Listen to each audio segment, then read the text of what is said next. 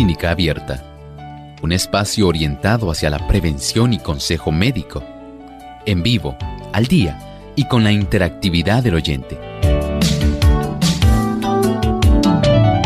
Clínica Abierta, poniendo al doctor a su alcance para un diálogo claro y honesto, porque nos importa su bienestar y salud.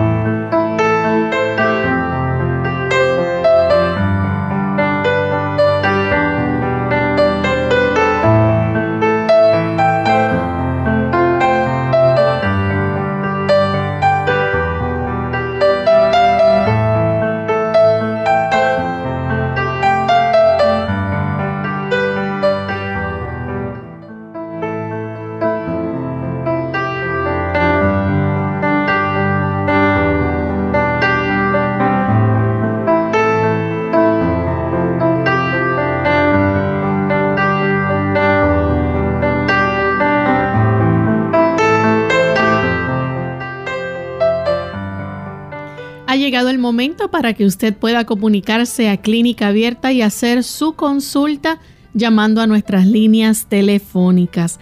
Les recordamos que son localmente en Puerto Rico el 787-303-0101. Para los Estados Unidos el 1866 920 9765 para llamadas internacionales libre de cargos, el 787 como código de entrada 282-5990 y 763-7100. También usted puede comunicarse a través de nuestra página web visitándonos en www.radiosol.org. En vivo a través del chat puede escribirnos su consulta y también oprimiendo el símbolo de teléfono puede comunicarse directamente a nuestro programa durante esta hora.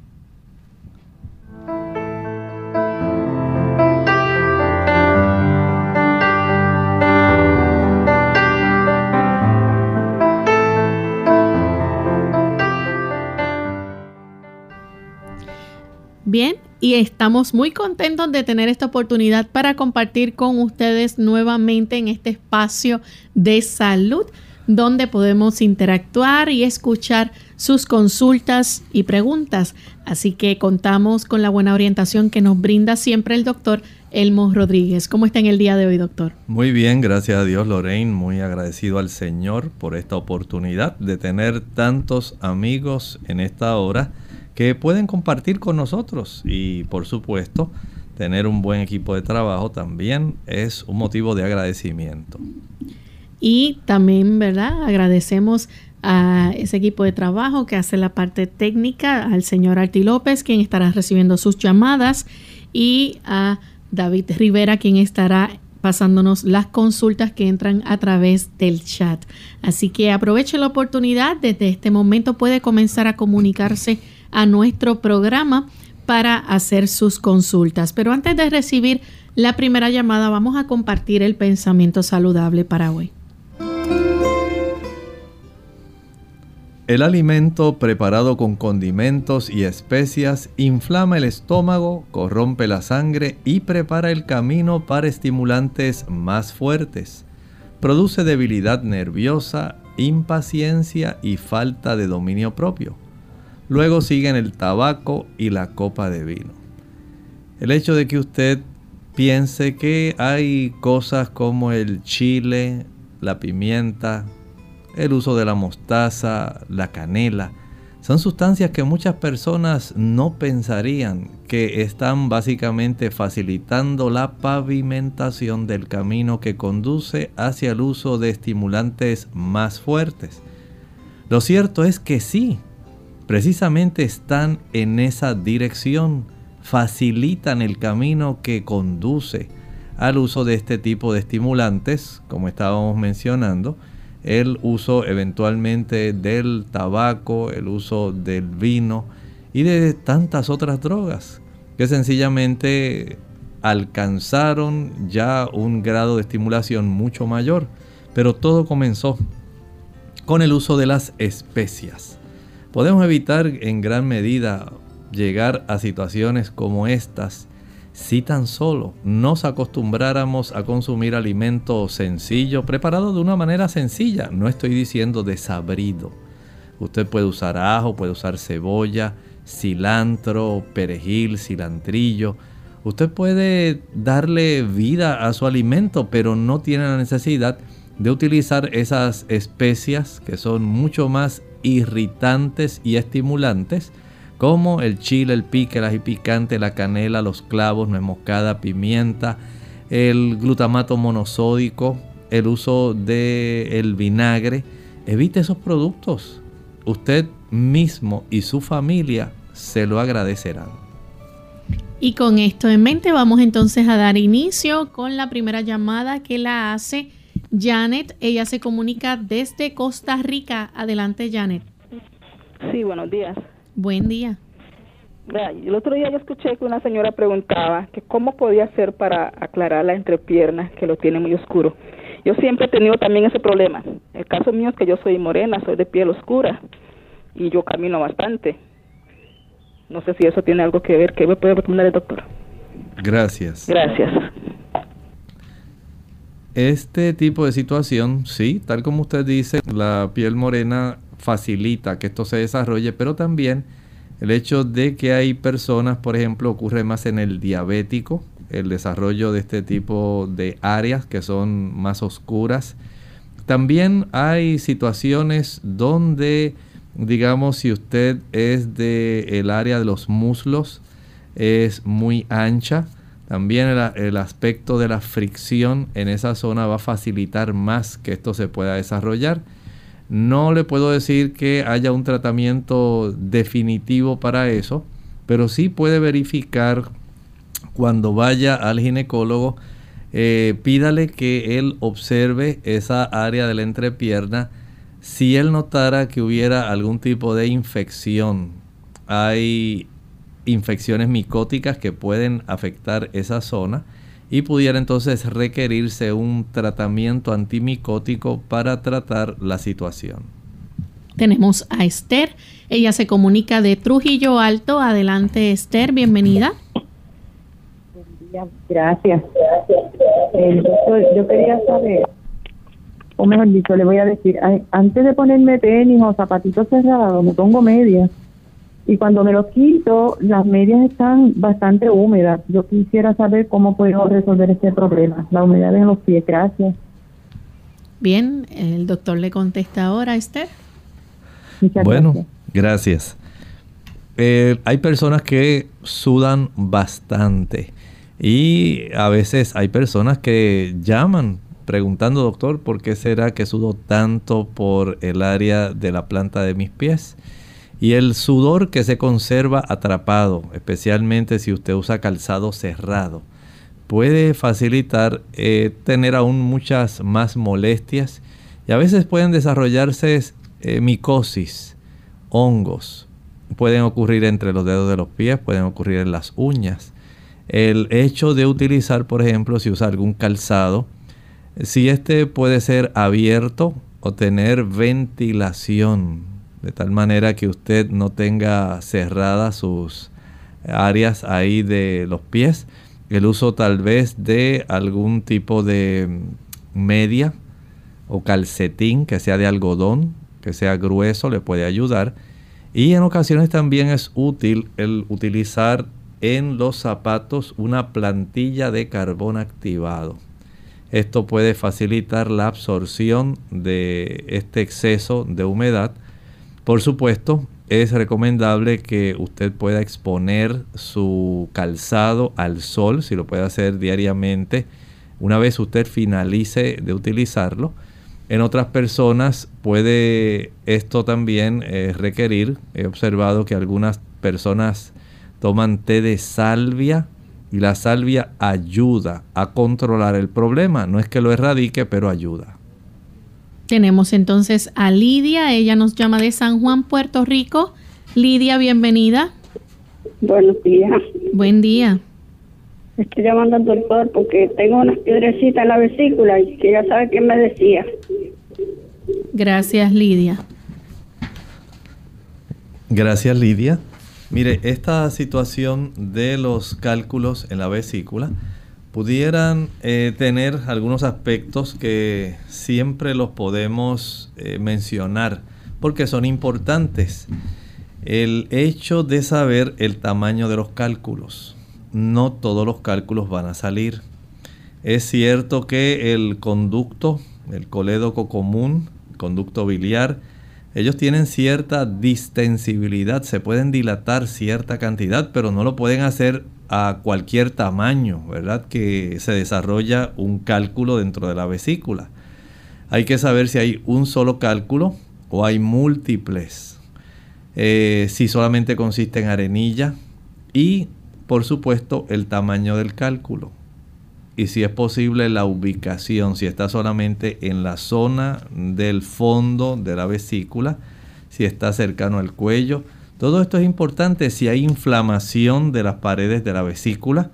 En la literatura que hay de productos naturales y médicos que tratan este tipo de, este tipo de procedimientos que usted escucha y tantas veces se ve por la internet que se tome una cantidad específica de aceite de oliva, seguido también de una buena cantidad de jugo de limón.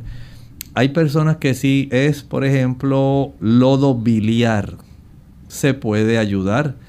O si son cálculos muy pequeños, pero cálculos grandes en realidad se dificulta. Si estos cálculos por la inflamación que han desarrollado la pared básicamente están ahí bien íntimamente inflamados junto con la zona de la pared. Se inflama la pared y básicamente ayuda para que el cálculo se quede ahí pegadito y no se expulsa fácilmente ni se contrae la vesícula fácilmente. Si además de eso usted tiene disquinesia biliar, que es muy común, las personas no tienen la capacidad de contraer la vesícula de una, una forma efectiva. Entonces ya tenemos un gran problema. Por eso, aunque usted vea y haya personas que digan que sí, dice la literatura de médicos que tienen eh, lugares de tratamiento para así realizar procedimientos naturales, que muy rara vez se expulsan los cálculos biliares. Muchas personas ven algunas pelotitas negras y piensan que eso es realidad, pero a veces son más bien eh, formaciones de eh, líquidos biliares que no necesariamente son estas, estos cálculos y que se expulsan. A veces se puede vaciar algunos, eh, digamos, algunas formaciones que tiene el intestino que pueden facilitar como los divertículos y se vacían y la persona dice, ah, pues mira, ese es, ese es el cálculo, esa es la piedrita, mira cómo está, es negra. Eh, que muchos hay. No, en realidad en muchos casos no es eso. Les repito, es difícil que se pueda vaciar de una manera eficiente porque ya me ha tocado pacientes que han hecho esas supuestas, esos supuestos tratamientos y cuando se hace un sonograma nuevamente aparece el cálculo y a veces hasta un poquito más grande porque usted facilita que sea grande. Eh, mientras usted tenga una vesícula biliar que esté recibiendo, recuerden que la vesícula es solamente un depósito. Si esa vesícula recibe líquidos biliares que se producen en el hígado, que son espesos, porque usted casi no toma agua, porque a usted le encanta la leche, la mantequilla, el queso, los huevos y la carne, que le proveen a ese líquido biliar una mayor cantidad de colesterol que hace que se agranden esos cálculos muy pocas veces esos cálculos van a estar bien chiquititos. Si fueran pequeños, pues sería fácil hacer un procedimiento como el que se usa usando jugo de manzana, jugo de limón, aceite. Eso podría ser beneficioso, pero podríamos decir que de 10 casos tal vez uno le pueda resultar beneficioso. Bien, vamos a nuestra primera pausa y cuando regresemos continuaremos contestando más de sus llamadas. Las buenas acciones son una doble bendición, pues aprovecha al que las hace y al que recibe sus beneficios. La conciencia de haber hecho el bien es una de las mejores medicinas para la mente y los cuerpos enfermos. El sabio nos dice, todo lo que te viniere a la mano para hacer, hazlo según tus fuerzas, porque en el sepulcro, a donde vas, no hay obra, ni trabajo, ni ciencia, ni sabiduría. Eclesiastés 9, versículo 10.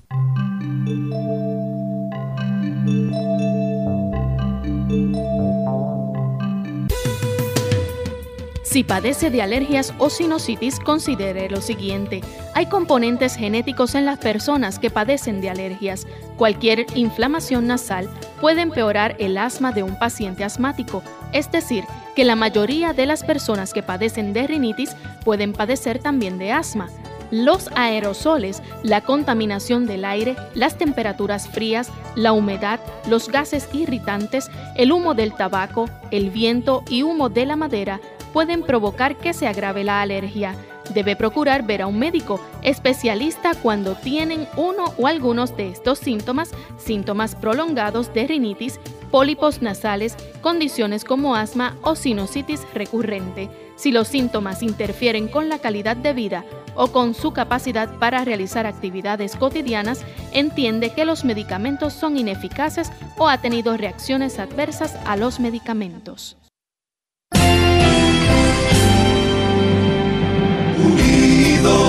Unidos, unidos,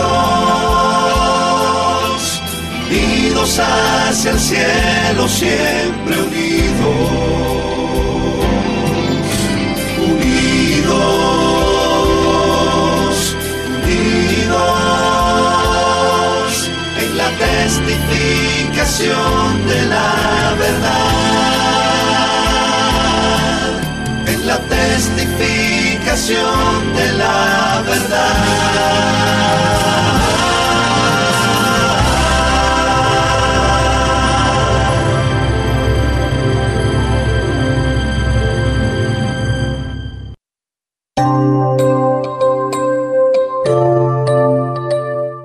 Ya estamos de vuelta en Clínica Abierta, amigos, y tenemos en esta ocasión a Rosa. Ella se está comunicando desde la República Dominicana. Adelante, Rosa. Buen día y bendiciones para todos. Una pregunta para el doctor. Tengo un niño de cinco meses. Él en realidad es prematuro. Lo días él le dio lo que ya después lo pude pasar. Ahora, de una manera tal que tuvieron que nebulizarlo con un salino. Me le pusieron un tratamiento de lo que fue antibiótico, con string y lavado nasales en este caso tenemos toda la medida en la casa de detergentes, de olores. A ver qué me puede recomendar para ese caso.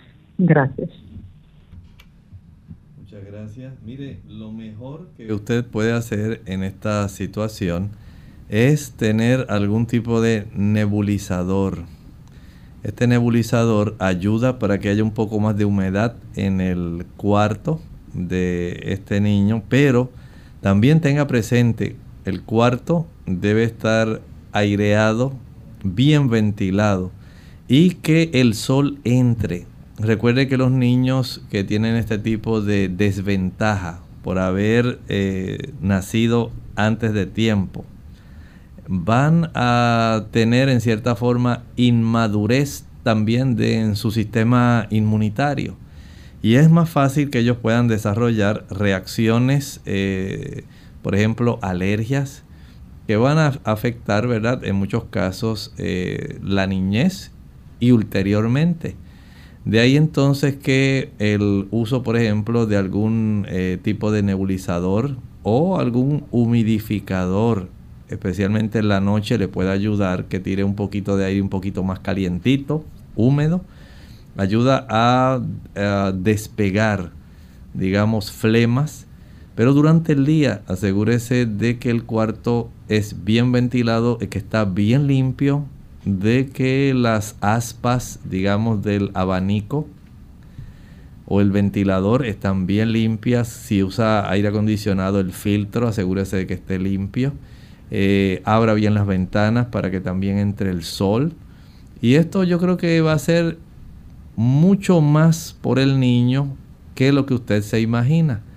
De esta forma también es recomendable que este niño sea amamantado, ya que la cantidad de inmunoglobulinas de origen materno le pueden ayudar muchísimo en esa edad. Nuestra siguiente consulta la recibimos de Máxima.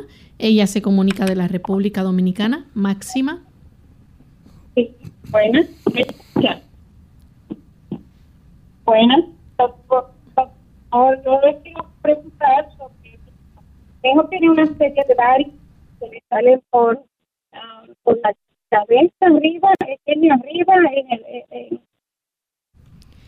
Máxima, le vamos a pedir que trate nuevamente de comunicarse. Estamos teniendo problemas con su llamada y se entrecorta mucho, no podemos entender lo que quiere preguntar. Trate nuevamente de llamar, por favor. Tenemos entonces a Felipe. Él se comunica desde los Estados Unidos. Felipe. Buenos días, ¿cómo están ustedes? Muy bien. Qué bueno. Eh, mi llamada es para preguntarle al doctor o que me pueda dar alguna recomendación para reducir el tamaño de la próstata agrandada. Gracias. La hiperplasia prostática benigna, el uso del baño de asiento en agua caliente es de mucha ayuda. Es una hidroterapia que hasta los urólogos recomiendan. Usted busca una tina o un baño de esos amplios y va a sentarse en el agua más caliente que tolere sin que se vaya a quemar. Hace esta inmersión de la zona pélvica durante unos 10-12 minutos. Al finalizar esa inmersión, se sienta en el inodoro como si fuera a evacuar y se lleva con usted un litro de agua fría.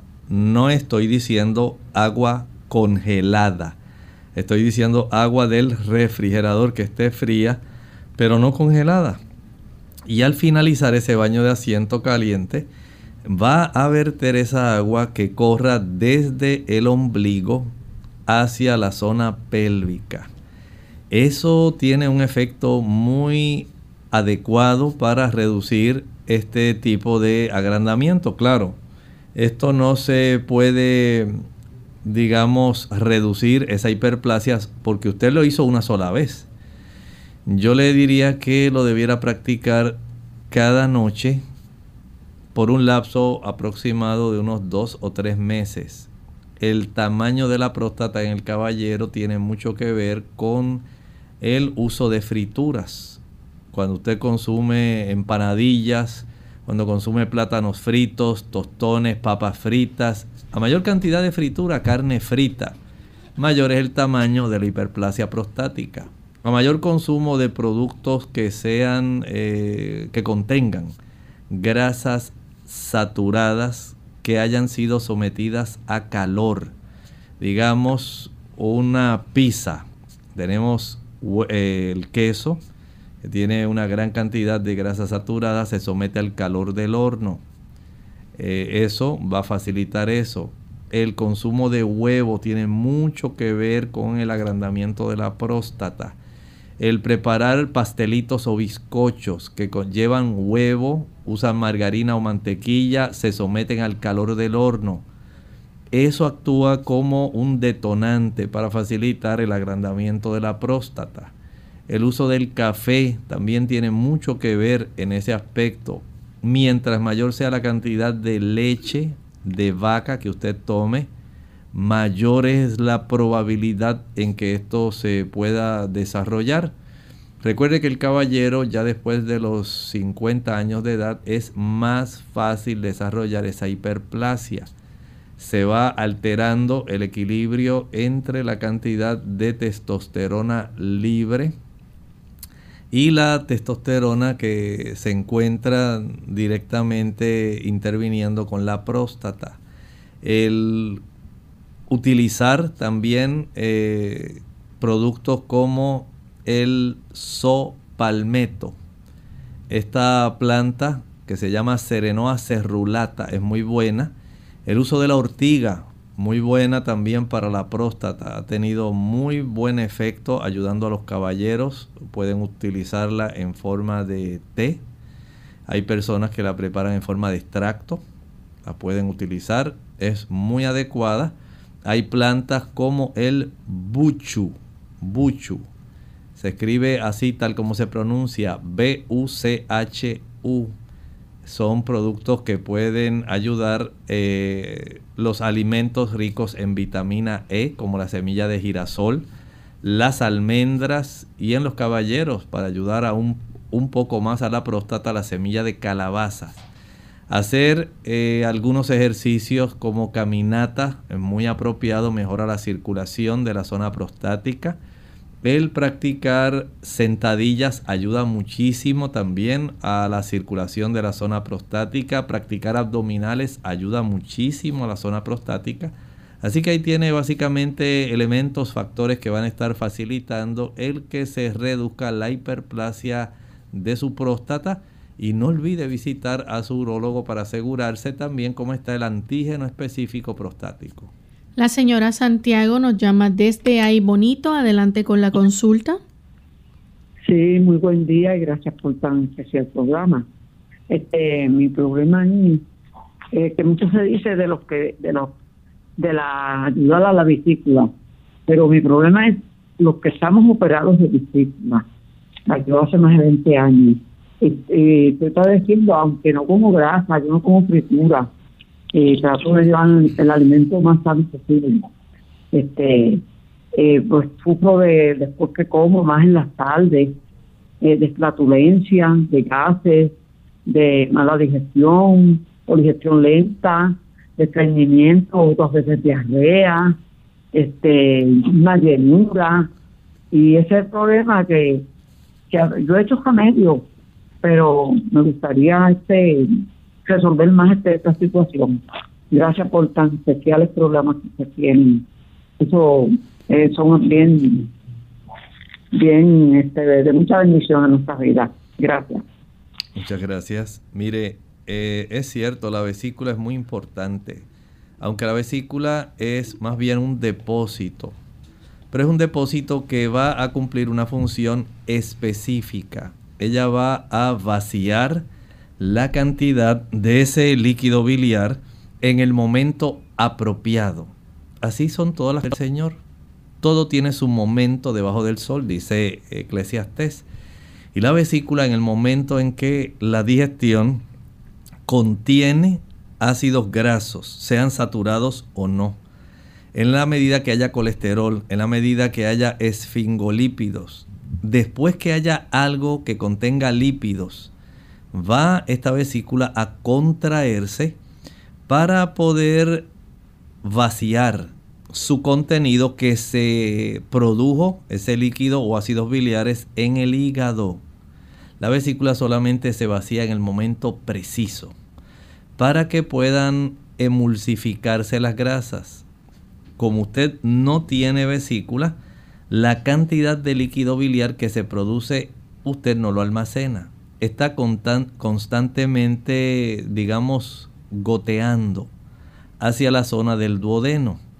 Y de esta manera hay que entonces entender dos cosas. Número uno, no va a tener una buena digestión porque esa capacidad de hacer soluble en agua las grasas, esa es la función de los líquidos biliares, no existe en su caso, es bien limitado por la poca cantidad que usted puede proveer de los líquidos biliares al momento en que llega, digamos, los uh, diglicéridos, monoglicéridos, después que han sido rotos, que se han podido romper a nivel del estómago de esos triglicéridos que estaban contenidos en el aguacate. Ahora ellos tienen que ser preparados para que las lipasas del páncreas puedan trabajar sobre ellos. Pero como no tiene una cantidad adecuada de ácidos y líquido biliar, entonces tenemos una dificultad en poder facilitar la digestión de todos ellos. Y digamos que se puede procesar cierta cantidad, pero la cantidad que no se pudo procesar y mezclarse adecuadamente con estos líquidos biliares, va a seguir su curso del duodeno al intestino, al yeyuno, al ileón, y esa digestión incompleta va a producir, por un lado, flatulencias, malestar digestivo, cólicos, pero por otro lado, usted va a estar constantemente goteando este líquido biliar. Y este líquido biliar, como va a estar constantemente siendo vertido, va a irritar su intestino, su, digamos, la porción interna de su intestino delgado y del intestino grueso. En su caso, usted tendría que comer un poco más de estas fibras que son solubles en agua. Usted tiene que comer un poco más de manzanas, debe comer una mayor cantidad, no exagerada, pero comer una mayor cantidad de linaza, una mayor cantidad de naranjas o chinas, que utilice los gajos. Todo esto ayuda para que se pueda secuestrar, se pueda absorber una mayor cantidad de este tipo de ácidos biliares. Estos ácidos biliares, eh, al consumir este tipo de fibra y también fibra que no es soluble en agua, como la que también contiene la linaza, como la que contiene el bagazo de las chinas o naranjas, eh, va a ayudar también para que salga más rápidamente, para que el tiempo de contacto de ese líquido biliar se acorte de tal manera que usted pueda estar evacuando de 24 a 36 horas después de haber ingerido un alimento eh, con este tipo de grasas, ya pueda estar eh, fuera de su cuerpo en ese lapso. Pero si usted además de eso es estreñida y pasa un tiempo de 5 días, 6 días, hasta una semana, y usted cree que eso es normal, eso facilita el desarrollo, el desarrollo de pólipos adenomatosos en la zona del colon, en la porción distal del recto y del sigmoide. A mayor consumo de fibra evitamos ese problema. Usted puede compensar, digamos momentáneamente su problema ingiriendo algún tipo de lipasa vegetal que le pueda ayudar a contrarrestar su situación de no tener una vesícula. Bien, vamos entonces a nuestra segunda y última pausa. La tecnología a nuestro beneficio. Hola, les habla Gaby Zabalúa Godard en la edición de hoy de Segunda Juventud en la Radio, auspiciada por AARP. La tecnología ha transformado radicalmente nuestras vidas, desde el teléfono celular y computadora hasta los nuevos dispositivos para escuchar música, tomar fotografías y recibir correos electrónicos. Quizás para ti ya no sea tan indispensable poseer lo más reciente en el mercado. No obstante, podría sorprenderte si supieras que los avances tecnológicos también sirven para tu beneficio. Por el momento, están a la venta nuevas tecnologías que están transformando el modo de recibir y percibir el futuro, ofreciendo alternativas para los adultos mayores gocen de una vida más más independiente y segura. Tomemos como ejemplo la llamada llave de la salud, que salió a la venta recientemente, donde a través de un pequeño chip se puede guardar información importante sobre historial médico, prescripciones y lista de contactos, accesibles en el caso de una emergencia. De igual forma, existen sistemas muy parecidos a las alarmas de seguridad que detectan comportamientos inusuales en el hogar de un adulto mayor. Por ejemplo, si la regadera corre por más tiempo del acostumbrado o el refrigerador no ha sido abierto durante el día, el sistema llama a la persona para asegurarse de que esté bien o manda una señal de alerta a un centro de emergencia. El patrocinio de AARP hace posible nuestro programa. Para más información visite aarpsegundajuventud.org.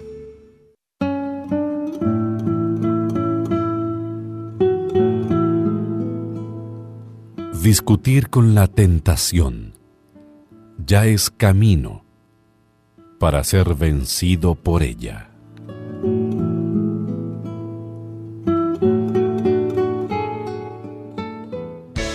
Unidos con un propósito, tu bienestar y salud. Es el momento de hacer tu pregunta llamando al 787-303-0101 para Puerto Rico, Estados Unidos 1866-920-9765 y llamadas internacionales al 787-763-7100 o al 787-282-5990. Clínica Abierta, trabajando para ti. Clínica Abierta. Y ya regresamos a Clínica Abierta y tenemos con nosotros a Ramón. Él se comunica de la República Dominicana. Bueno, se nos cortó la llamada de Ramón, así que continuamos con González de San Juan. Adelante, González. Buen día y gracias. Mire, este, entiendo que el cerebro o el cuerpo produce o fabrica un sinnúmero de diferentes estimulantes como adrenalina, hasta me dicen que cannabis, este, el cuerpo funciona a base de, de estos estímulos naturales que el cuerpo produce. ¿Es cierto eso y cuántos son y dónde se fabrican en el cuerpo? Gracias. Muy interesante su planteamiento. Mire, lo cierto es que tenemos una serie de neurotransmisores y una serie de receptores también, no solamente los neurotransmisores.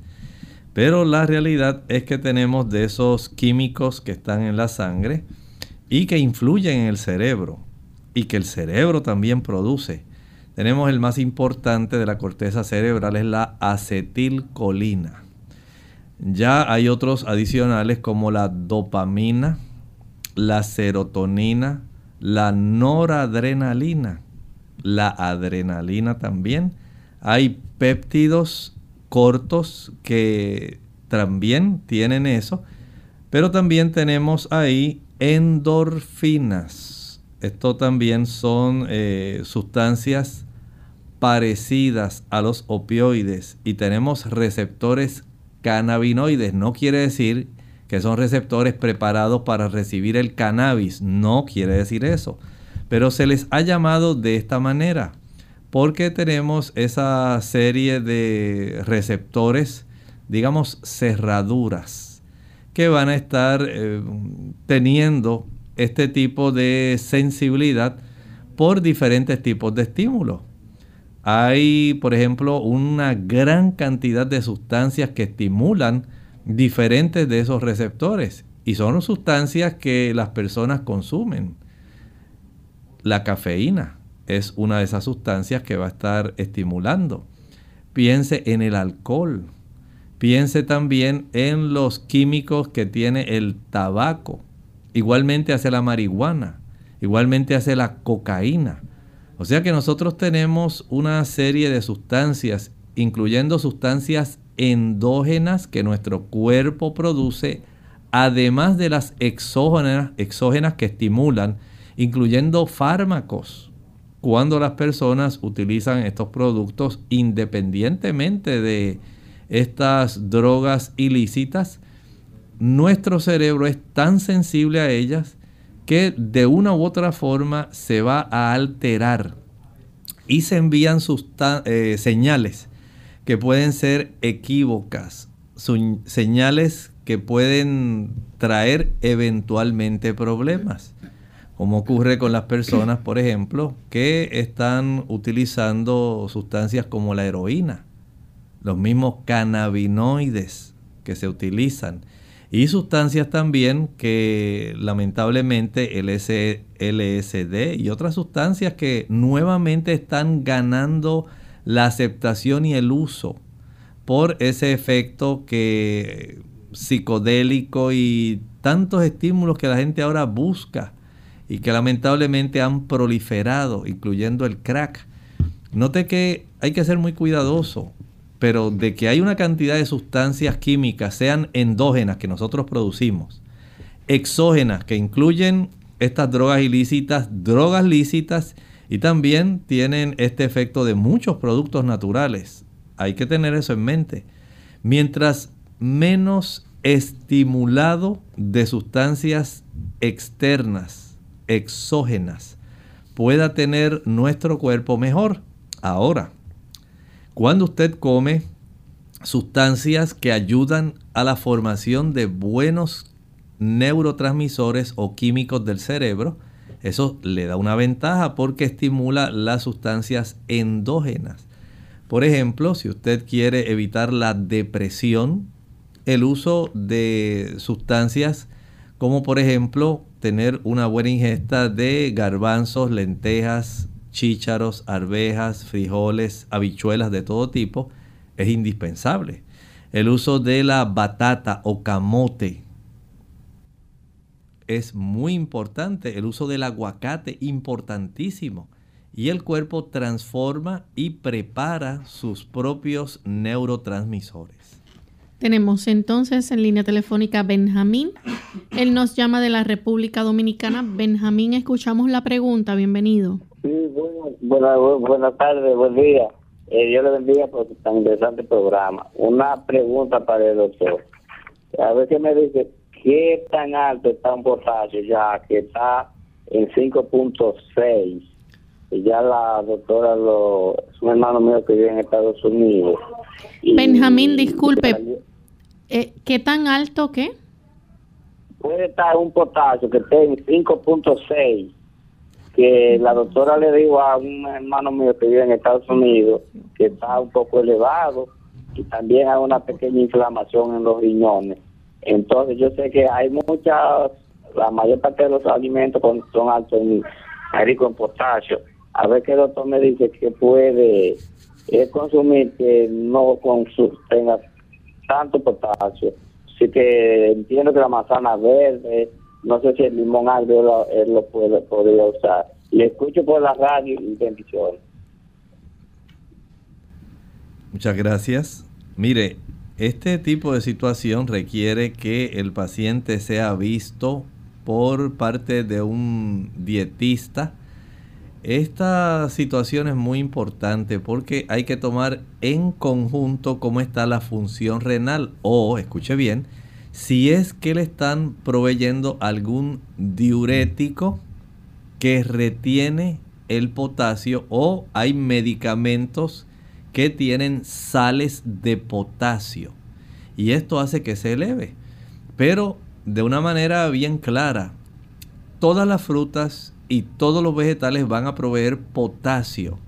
Es el mineral que nuestros riñones utilizan para intercambiar con el sodio y facilitar entonces una diuresis, el que usted pueda orinar adecuadamente y el que pueda facilitarse, digamos, el que haya una producción adecuada de orina para sacar todas aquellas sustancias que son solubles y deben salir del cuerpo.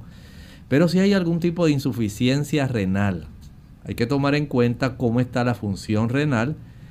Hay que saber cómo está ahora como usted está presentando el asunto del potasio. Pero esto no es algo aislado que usted nada más mira el potasio. Es como cuando usted mira un cuadro y usted solamente se está fijando en la esquina de arriba y está dejando de ver el cuadro en su totalidad y se enfoca solamente en el segmento superior derecho de ese cuadro.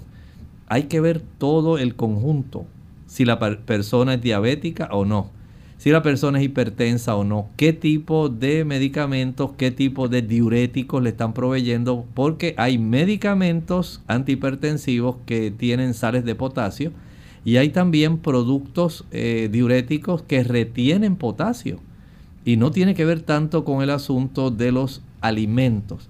Entonces los cardiólogos eh, pueden hacer ajustes en ese aspecto, los médicos pueden hacer ajustes respecto a esos dos factores y si a pesar de esto se observa este problema, entonces hay personas que por estar ingiriendo una gran cantidad de jugos, escuche bien, aunque sean naturales, lo que hacen es que concentran mucha cantidad de potasio.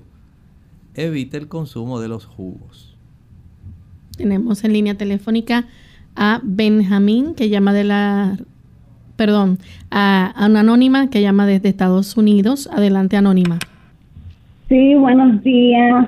Tengo 63 años de edad y me ha encontrado célula cancerígena en, en los ovarios y un pequeño fibroma. ¿Qué me puedes recomendar para eso y a qué se debe, por favor?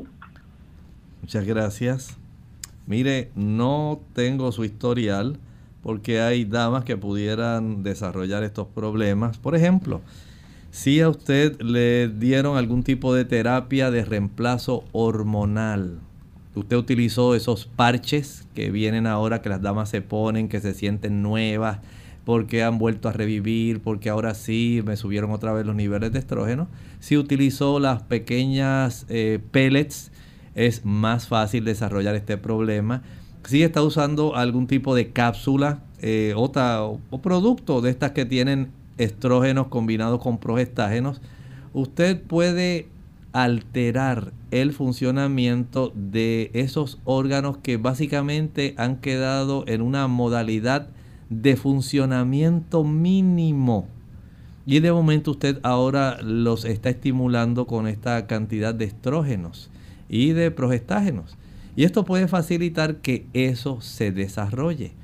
Hay casos también donde el consumo de huevos en abundancia puede facilitar eso o productos que contienen muchos huevos. Si a usted le gusta el flan y usted es fanática de los flanes, los flanes llevan en su proyecto de elaboración una gran cantidad de huevos. Si le gustan los bizcochos, los pastelitos, y a usted le encanta el bizcocho volteado al revés y el de chocolate, bueno, ya usted sabe que se van a requerir bastantes huevos, bastante azúcar, bastante margarina, bastante mantequilla. Usted está facilitando que esto se desarrolle.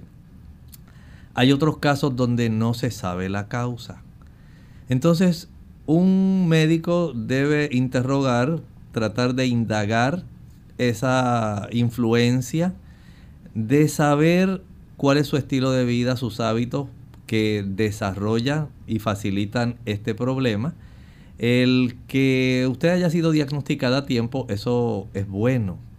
Y saber si hay estructuras asociadas, no solamente el desarrollo de células cancerígenas, si hay alguna masa que se ha formado, si hay involucramiento de ganglios o nódulos en la zona pélvica, en la zona que está cerca ahí de la bifurcación de la aorta. En esa zona retroperitoneal es muy importante saber la presencia de este tipo de nódulos. Una prueba de imagen como resonancia magnética, tomografía computarizada puede ser de mucha ayuda. Y por supuesto, como el médico suyo es el que tiene toda la información de lo que se ha encontrado, es el que mejor la puede orientar. Pero usted puede cambiar su alimentación. Por ejemplo, para evitar estimular más estas células, quite de su alimentación todos los productos que sean de origen animal. Leche, mantequilla, queso, yogur, eh, huevos y carne eliminar esos productos le da más ventaja a su cuerpo porque tiene menos estímulo. Todos los productos animales facilitan más el desequilibrio hormonal, principalmente la leche y los huevos. Así que quitamos este tipo de estimulador exógeno. Hay también otras causas donde hay otras sustancias como los bisfenoles que a veces se encuentran en los productos plásticos como las botellas plásticas. Hay muchos productos que pueden alterar y producir este tipo de sustancias que estimularían un trastorno en el equilibrio de los estrógenos y progestágenos. También es útil el que usted además de eso, puede evitar el azúcar. El azúcar reduce la capacidad de las células blancas en aniquilar células cancerígenas. Las principales que se encargan de esto son los linfocitos, especialmente los linfocitos T. Tienen mucho que ver, hay unos especializados que se llaman Natural Killer Cells. Tenemos también otras otros productos que producen nuestro cuerpo, que son sustancias citotóxicas citotóxicas. Eh, se ha encontrado que hay algunos productos naturales que son capaces de aniquilar células malignas, citotóxicos. Por ejemplo, el ginseng se ha descubierto que ayuda en ese aspecto, pero los polifenoles se constituyen la mayor cantidad de sustancias químicas que se encuentran, por ejemplo, en una fruta que se llama aronia, que tiene mucho que ver con evitar el desarrollo de inflamación que se ha asociado muchísimo con el desarrollo de cáncer. La inflamación va casi de la mano con el estímulo de áreas que están en el ADN, sustancias que están cubriendo ese ADN, se llaman las histonas. Y la inflamación facilita el encender estas secciones que facilitan el desarrollo de una reproducción anormal de estas células que se convierten eventualmente en células tumorales. Entonces el consumir frutas ricas en polifenoles como las uvas, las frambuesas, el acai o asai también, el consumo de las moras oscuras, el consumo de los arándanos rojos, el consumo de esa ah, fruta que se llama aronia, berries. Esto ayuda para que usted pueda contrarrestar y no olvide que el preparar un buen jugo de vegetales, vegetales puros, un extracto de, usted añada ahí en su máquina de extraer estos jugos, añada zanahoria, añada remolacha, brócoli, repollo, eh, eh, puede añadir coliflor, puede añadir también un dientito de ajo, un rábano, tomate, pepino, apio. Y este jugo puede darle una gran ayuda por la abundante cantidad de antioxidantes. Y los antioxidantes reducen mucho los radicales libres, que reducen mucho la inflamación. Y evitamos ese mecanismo que estimula el que haya una activación epigenética. O sea que usted tiene mucho que hacer. El nosotros poder exponernos al aire libre, al sol, tener una buena circulación, eh, facilitar la salida de sustancias que son tóxicas, ingresar sustancias que son eh, restauradoras, reparadoras, acostarse temprano, confiar en Dios que es el que sana. Dice Jeremías 33:6 que el Señor es el que se encarga. He aquí que yo les traeré sanidad y medicina y los curaré y les revelaré abundancia de paz y de verdad. Ponga su confianza en, Dios, pero no deje de ir a su médico y llevar el tratamiento que le hayan recomendado. Tenemos a Evelyn de Calley. Adelante, Evelyn. Hola, buenas tardes. Eh, eh, mi problema es, que yo soy sobreviviente de cáncer de seno. En los dos laboratorios que me han hecho, eh, los, los glóbulos blancos los tengo en 3.8. Y también los linfocitos están en 5.4. Y eh, la azúcar la tengo en 100 y el stock Evelyn, estamos teniendo problemas para escucharle. ¿Podría bajar el volumen de su radio? Ok, buenas tardes. Mi nombre es Evelyn, soy sobreviviente de cáncer de seno. Y los dos laboratorios que me han hecho, los glóbulos blancos me han salido en 3.8. Los linfocitos en 5.4 y las azúcar también salen un poquito alta en 100 el spot en 52.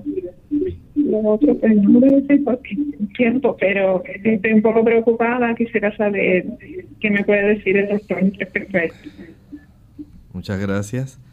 Sí, en realidad los glóbulos blancos están bajos eh, pero habría que ver también esos linfocitos, su porcentaje en comparación con la cantidad total eh, de glóbulos blancos y de los neutrófilos. Sería muy adecuado saber la distribución.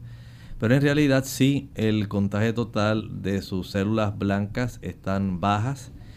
puede que el historial de si a usted le sometieron una quimioterapia, es probable que esto haya facilitado el desarrollo porque la quimioterapia, eh, por un lado, sí, puede esto aniquilar células malignas, pero también puede afectar células benignas como las de la médula ósea, que se reproducen. Ahí se reproducen los glóbulos blancos, se reproducen los glóbulos rojos y las plaquetas. Aparentemente en su caso, por alguna razón, no se afectaron ni las plaquetas ni los glóbulos rojos, pero sí se afectaron sus células blancas. Todo depende del tipo de químico que se utilizó en su quimioterapia.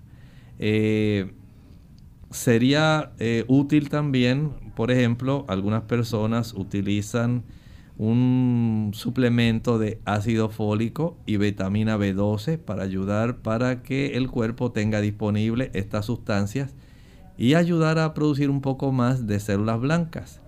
El que usted también salga a caminar y se exponga al sol, esto estimula el aumento en las células blancas. El que usted sumerja los pies en el agua más caliente que pueda sin que se vaya a quemar durante unos 10 o 12 minutos también estimula el aumento de las células blancas. Pero verifique con su hematólogo oncólogo de tal manera que usted constate si esto ya es una tendencia que ha venido sucediendo a lo largo del tiempo o si es un descubrimiento reciente. Bien, ya no nos queda más tiempo para las consultas. A los amigos que nos escribieron por el chat el jueves estaremos entonces contestando sus preguntas. Para finalizar, vamos entonces a hacerlo con este pensamiento para meditar y les recordamos también que mañana vamos a estar entonces tocando el tema de la sobredosis de heroína. En Judas capítulo 1 versículo 6 nos da una pincelada de lo que ocurrirá en el futuro, especialmente si usted no lo había pensado, con aquellos ángeles malos, que son, digamos, los que han tenido gran culpa de todo lo que ha sucedido en este mundo, incluyendo su cabecilla Satanás, dice aquí, y a los ángeles que no guardaron su dignidad, sino que abandonaron su propia morada los ha guardado bajo oscuridad en prisiones eternas para el juicio del gran día. La escritura nos dice tanto en Isaías como en Ezequiel que el Señor creó ángeles que eran buenos. Lucifer antes de Satanás.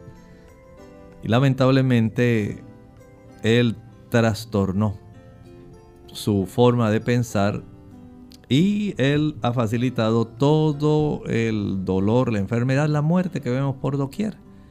Ellos tendrán su recompensa al final. Ellos abandonaron su dignidad y sus moradas celestiales. Ellos tendrán su recompensa destructiva. Bien, nosotros nos despedimos y será entonces hasta el siguiente programa de Clínica Abierta. Con cariño compartieron el doctor Elmo Rodríguez Sosa y Lorraine Vázquez. Hasta la próxima.